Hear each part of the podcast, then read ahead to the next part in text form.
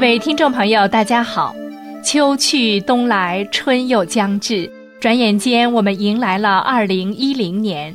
心雨在此祝愿明慧广播电台神传文化栏目的听众朋友们新年新气象，幸福美满，喜乐安康。今天想跟大家分享的节目内容是《梅花诗》的作者邵雍的故事。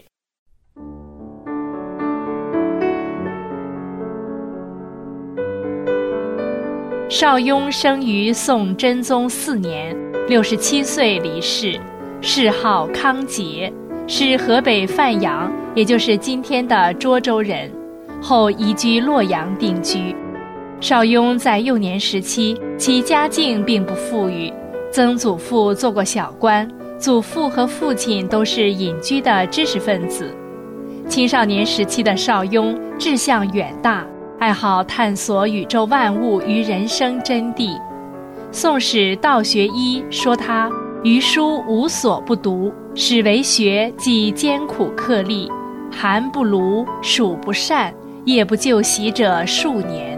当时被誉为好学青年。他不但刻苦钻研书本知识，而且亲自出门游学，了解社会实际。曾周游了齐、鲁、宋、郑古城。在中国儒学思想史上，两宋理学的产生标志着中国儒学进入一个新的复兴阶段。在理学的创立阶段，邵雍和周敦颐、张载、程颢、程颐并称北宋五子，诸人都以儒学为宗，为探讨发挥六经四书之义理。以振兴儒学为志愿，邵雍更在儒家易经基础上建立了象数学体系，用一个完整的图式来阐述说明宇宙演化和社会人生的全部运行程式。他是第一个把象数学理论和方法同理学思想相结合的理学大家。邵雍在理学史上的地位很高，影响很大。邵雍一生著述不少，其代表作既有《黄极经世书》《梅花诗》《集诗集》《伊川击壤集》等近百万言。在邵雍的《黄极经世书》中，他也讲到太极、道、阴阳、理、气、天地、人、物、神、性、情、命等一系列范畴。用以说明宇宙的起源和演化，说明社会人生之真谛。后来的理学家们就是用这些基本范畴来建构自己的学说和思想体系的。虽然邵雍是北宋五子之一，但他和其他人的学说和承袭上却有很大的区别，人物色彩也远比其他诸子更具神秘性。原因在于邵雍和道家的渊源及其他的异能。自宋初开始，由于道家先天派传人华山道士陈抟的倡导和传授，象数学便逐渐兴起，并且发展为独具风格的思想流派。而邵雍正是这个睡仙、道很高深的陈抟的第四代传人。道家历来是师傅找徒弟，隐居共城县的道家传人李之才已经考察邵雍许久了。有一天，他亲自去邵家访问，李之才问邵雍：“你了解物理性命之学吗？”邵雍谦恭地答道：“希望在这方面得到教诲。”于是他便师从李之才。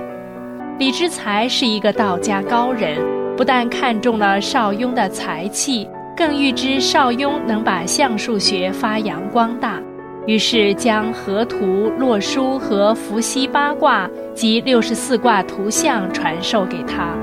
所以邵雍的相数学从渊源上讲，同道教有很深的联系。《黄极经世书》推演宇宙变化。其思想资料在很大程度上即取材于道教典籍。邵雍是第一个用象数学理论和方法建立理学思想体系的理学家，是先天象数学的开创者。《黄极经世书》的基本内容是用一种特殊方式解《周易》的重要著作，其中也体现了《大学》《中庸》《春秋》等儒家经典的主要思想。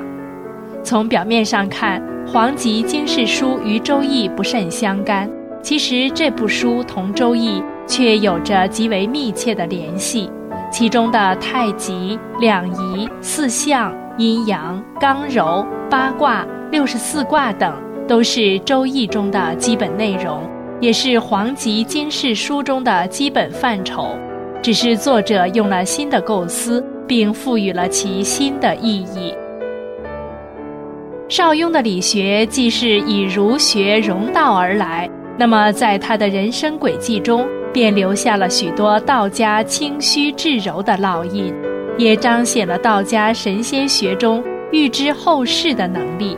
所以在其著作《梅花诗》里，便预言了从宋末直到目前法轮大法传出、红传世界这一千年里所有的大事件。邵雍的特异功能掌故，现今在河南省郑州、洛阳一带也流传许多，一些至今仍在部分史书中记载着，如在《于东序录》里。便记载着一则邵雍预知后世，明朝知府于廷喜为其建祠堂的故事。明朝景泰年间，洛阳两个农夫因争一块石头送于官府，当时的洛阳府尹叫于廷喜。